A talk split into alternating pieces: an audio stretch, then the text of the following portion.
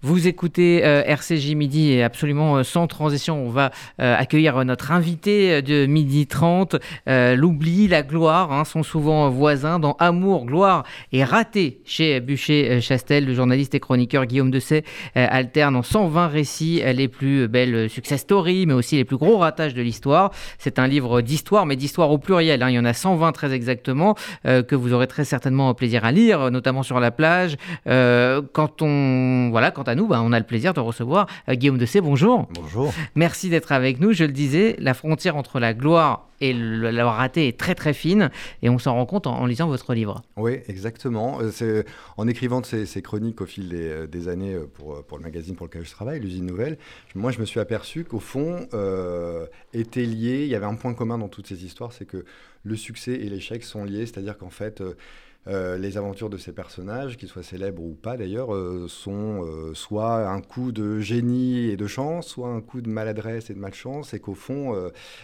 entre ceux qui ont qui sont, qui sont passés à la postérité pour une invention, une grande invention, une petite trouvaille, une avancée sociale, et ceux qui sont restés dans l'ombre à laquelle ils pensaient échapper parce qu'ils ont été pris dans finalement les, tourments d'un d'une trahison, d'une erreur, d'un fiasco total. Tous ont ce point commun que échec et, succès sont liés, que le succès peut mener à l'échec, que l'échec peut mener au succès, et que finalement il faut embrasser euh, parfois cet échec pour arriver...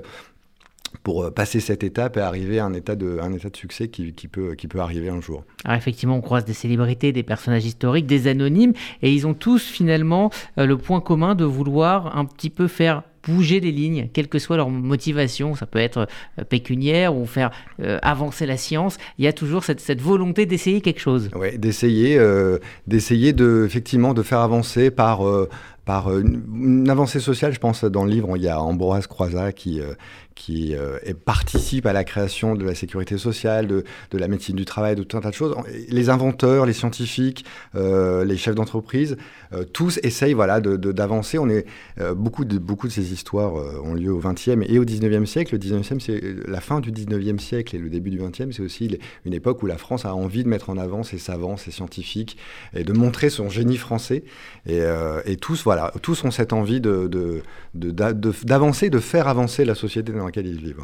Alors, 120 euh, histoires différentes, ça se lit avec beaucoup de plaisir. On va justement se faire plaisir en évoquer quelques-unes euh, avec vous. Alors, il y a des, succès, des success stories comme celle de Norma. Euh, Norma, pendant la Seconde Guerre mondiale, elle était chargée dans une usine d'armement de vérifier les parachutes qui étaient destinés aux soldats.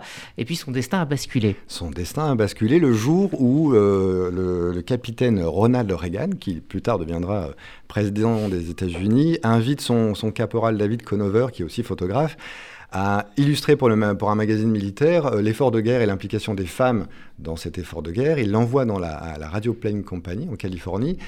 Euh, David Conover se rend dans cette entreprise et tout de suite il, aperçoit une femme, une jeune rousse euh, au aux belles boucles et il tombe sous le charme. Et il lui dit elle est formidable, c'est elle mon modèle. Et euh, il va réaliser la première photographie de celle qui deviendra célèbre quelques années plus tard. Il, lui conseille à la fin d'ailleurs de, cette séance photo de, de s'inscrire dans une agence de mannequins. Et, voilà, parce que sa place n'est pas ici, elle doit, elle doit, elle ne peut que briller. Euh, ce qu'elle va faire, elle s'inscrit dans, cette agence de mannequins, elle quitte l'entreprise, elle quitte aussi son mari, Jim, qui bossait avec elle dans cette entreprise, et elle va se trouver un nouveau nom, elle va faire plein de, plein de, plein de couvertures de magazines, et puis elle va être embauchée très vite par la 20th Century Fox, et elle choisit comme, euh, elle, elle s'appellera plus Norma Dougherty, elle s'appellera Marilyn Monroe.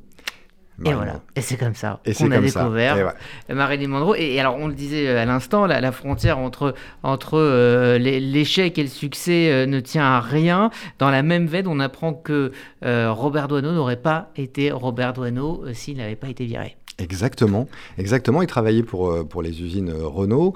Euh, il était photographe maison, c'est-à-dire qu'il photographiait les nouveaux modèles qu'il mettait en scène. Il a appris la photographie grâce, grâce à Renault. Il photographiait aussi les ouvriers qu'il fascinait un peu et pour lesquels il avait beaucoup d'admiration. et il mettait en scène ses amis de la comptabilité, ses amis en fait au sein de l'entreprise dans des, dans des poses photos. Il a beaucoup travaillé et découvert en fait l'image, le cadrage, la lumière grâce à, grâce à ça. Il avait un petit défaut, c'est qu'il arrivait toujours en retard, très souvent en retard, et ça commençait à agacer ses, patrons qui étaient au début indulgents, mais à la fin, ils lui ont dit écoutez, euh, mon petit, mon petit douaneau, vous êtes gentil, mais là, vous allez, vous allez, vous allez prendre l'air et c'est fini pour vous chez nous. Et il s'achète avec ses, sous, il s'achète son premier appareil photo et il va découvrir la rue et puis, et puis embrasser la carrière qu'on connaît. Et, de ce petit échec, de, cette, de, ce, de ce renvoi, il devient le, le photographe que l'on connaît. Alors, autre success story qui m'a marqué, c'est la naissance de la marque Danone. Ah oui, la marque Danone. Euh, la marque Danone, on est en 1919. Euh, Isaac Carasso euh, est un retraité, lui qui était vendeur d'agrumes. il voilà, il s'intéresse quand même aux avancées scientifiques et il, connaît, il connaît les, travaux de l'Institut Pasteur sur les, le yaourt et notamment sur les probiotiques et les enzymes contenus dans les probiotiques. Et il se dit, mais dans cette Espagne euh, euh, un peu un peu un peu compliquée parce que euh, il y a des conditions d'hygiène et de malnutrition assez sévères et des enfants qui ont des problèmes de, digestion assez conséquents dans un pays où il fait déjà très chaud, il se dit que ça peut ça peut amener ça peut sauver en fait les, enfants et donc il va il va commander en fait des probiotiques à l'Institut Pasteur. Il va ouvrir un atelier dans le quartier des Ramblas au rez-de-chaussée d'une maison à Barcelone.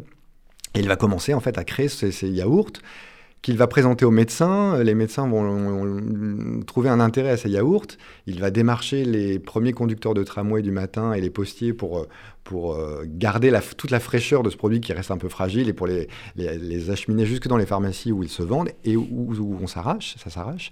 Et euh, il est aidé de deux, deux ouvriers, son neveu et, euh, et, son propre fils Daniel, qu'il surnomme affectueusement Danone. Et Danone, ça sonne bien. Alors il rajoute un petit E à la fin de Danone, il crée sa marque, la marque Danone.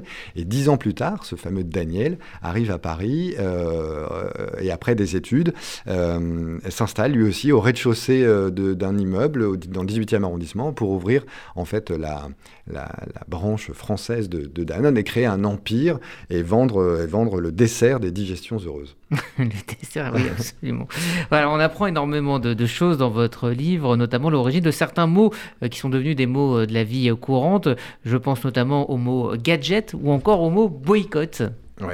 Alors le mot gadget, euh, euh, on est à la fin du 19e siècle, on est en 1884 quand, euh, dans le 17e arrondissement de Paris, un monument s'élève un peu plus haut que les autres. C'est la Statue de la Liberté qui est construite par l'entreprise Gagé. et cette Statue de la Liberté doit célébrer l'amitié franco-américaine, mais aussi le centenaire de l'indépendance du pays. Et ça mettra aussi un peu en avant quand même le génie français, encore une fois. Euh, et donc, on fait un appel aux dons. Hein. c'est peut-être le premier euh, crowdfunding de l'histoire où euh, on fait appel aux dons. en France, les, gens donnent de l'argent pour, pour fabriquer cette statue. On visite la tête lors d'expositions universelles. Les Américains payent le socle avec des dons, avec une campagne de presse. Et puis, on, construit des petites figurines. De, de, cette statue de la liberté une fois qu'elle est arrivée, que l'on vend aux États-Unis, et on s'empresse de demander à tout le monde si tout le monde a son sa, statue gagée. Mais gagée en anglais, ça se prononce plutôt gadget. D'où le, et le, nom gadget, le mot gadget, vient, vient de, cette, de, cette statue de la liberté qui s'est vendue euh, en miniature là-bas aux États-Unis, qui est devenue, qui est devenue euh, ce qu'elle est aujourd'hui. Et d'ailleurs, aujourd'hui, dans le 17e arrondissement, à la place des ateliers gagés, euh, il y a une clinique qui arbore fièrement le, passé historique des lieux avec, avec ce logo, cet emblème qui est la statue de la liberté et qui la représente. Alors, on apprend également que le cri de Munch ne vient pas de nulle part. Il vient pas de nulle part. Euh, Edward Munch euh, vivait à Christiana, euh, dans une famille religieuse avec, avec plusieurs enfants. Le père est, sévère, pour pas dire autoritaire. Il crie beaucoup. il crie énormément. Et puis la disparition de sa femme va, va, le laisser dans un désarroi le plus total et va, va le plonger dans, dans ce qu'on pourrait appeler presque une bigoterie extrême et, mm-hmm. dans, un, dans des, des, périodes de dépression sévère et, et, euh, des colères noires. Euh, Édouard, lui, euh, ne rêve que d'une chose, c'est de devenir dessinateur, peintre, mais évidemment, c'est trop, trop artiste pour son père qui le, qui le rêve ingénieur. Il, fait, il suit une école d'ingénieur, mais vraiment, il, abandonne tout. Et, et, un jour, malgré l'écrit du père, il va écrire dans son journal une phrase Ma décision est maintenant irrévocable, je serai peintre. Voilà, je serai peintre. Il s'inscrit à l'école royale de, de, Christiana. Christiana deviendra Oslo. Édouard deviendra Munch. Et, euh, et, son cri, le cri de Munch, deviendra vraiment plus fort que, le, que celui du paternel. Et il embrassera le, le succès que l'on connaît encore aujourd'hui. Alors, il y, y, a aussi euh, les échecs. Hein. Là, on a parlé de, de succès. Euh, pas mal euh, d'échecs. Ça ne se joue à rien à chaque fois. Euh, comme celui de l'inventeur malheureux de la climatisation, John Gorey. Oui, John Gorey. Et on est en, en Floride. Et à la fin du 19e siècle, il, euh, il, euh, il a qu'une envie, lui, c'est de lutter contre, euh, contre les maladies qui sont nombreuses dans la région, qui sont portées notamment par le moustique, dans cette zone humide, marécageuse, chaude. Donc il décide de, de, remédier à ça. Alors il fait comme tout le monde à l'époque, il suspend des blocs de glaçons dans les, dans les, dans les maisons ou dans les cliniques pour soigner les nombreux malades la portée et l'efficacité restent toutes relatives et, euh, surtout c'est compliqué de faire venir de, des blocs de glace. C'est compliqué. Enfin voilà. Donc il se dit mais la seule solution, c'est de créer de la glace. Donc il va créer une machine euh, avec un, moteur à vapeur qui va, qui va euh, refroidir de l'eau jusqu'à se créer des blocs de glace. Il réussit à quand même à, breveter son invention et à créer jusqu'à une dizaine de blocs de glace par jour. Et il se dit, mais voilà, je vais vendre mon invention. C'est la climatisation. Il invente la climatisation. Seulement, euh, dans un pays encore très religieux et très pratiquant, il va considérer, on va, enfin, on va surtout lui dire que c'est un fou, qu'il défie les lois de la nature et de Dieu et que euh, vraiment euh, c'est un c'est le diable, c'est le diable incarné que cet homme qui invente euh, de la glace.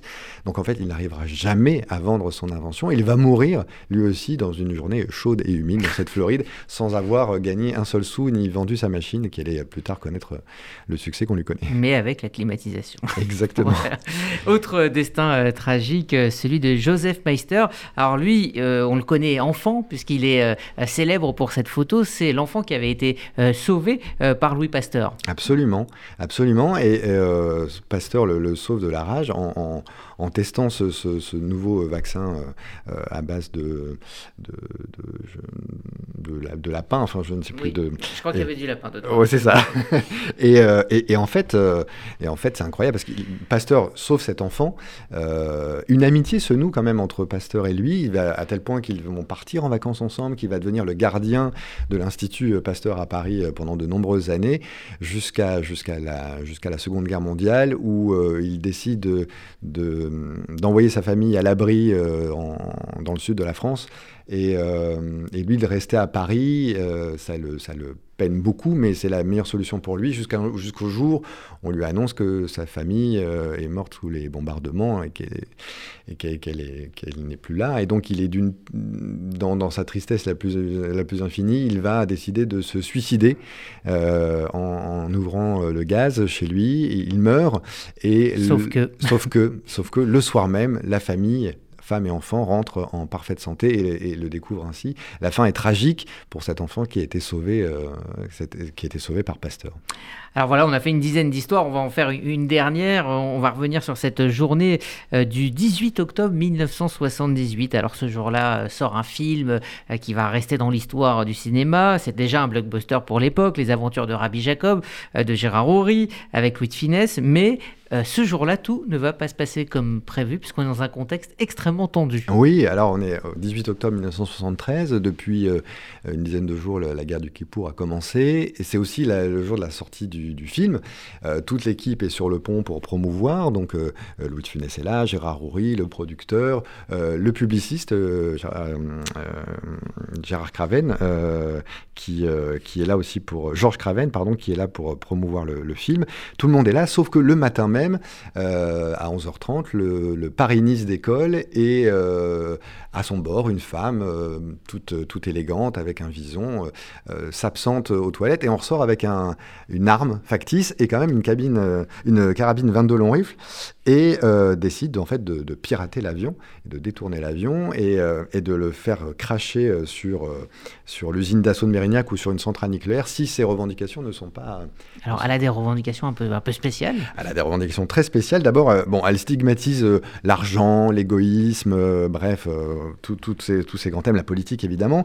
Elle demande l'interruption de la circulation des véhicules à essence en France pendant 24 heures.